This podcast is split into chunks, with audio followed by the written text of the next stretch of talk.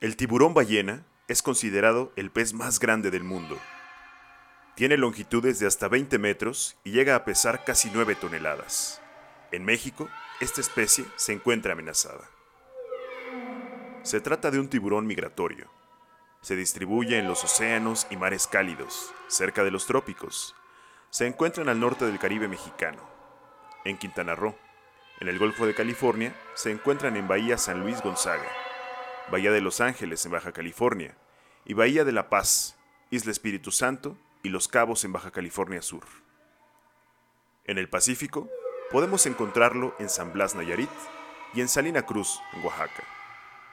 La forma de su cuerpo es hidrodinámica, su cabeza es ancha y aplanada. Entre sus características más llamativas destacan su coloración blanca en la parte ventral y gris en la parte dorsal.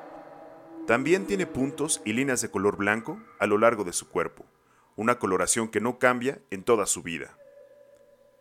Es una de las tres especies de tiburones que se alimentan por filtración de agua, junto con el tiburón peregrino y el tiburón boquiancho.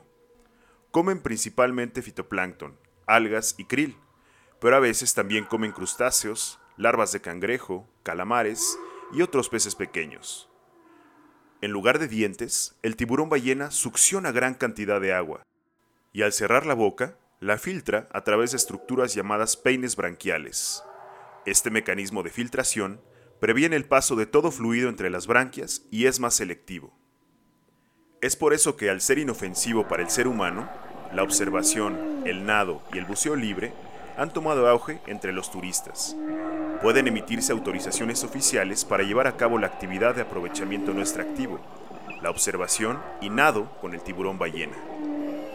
Sin embargo, las mayores problemáticas para esta especie son embarcaciones que no tienen autorización para estas actividades, o también el incumplimiento de otras autorizaciones que se han emitido. Así es que el pez más grande del mundo y amenazado en México debe seguirse protegiendo, así como al resto de las especies marinas en aguas nacionales. Ecos ambientales.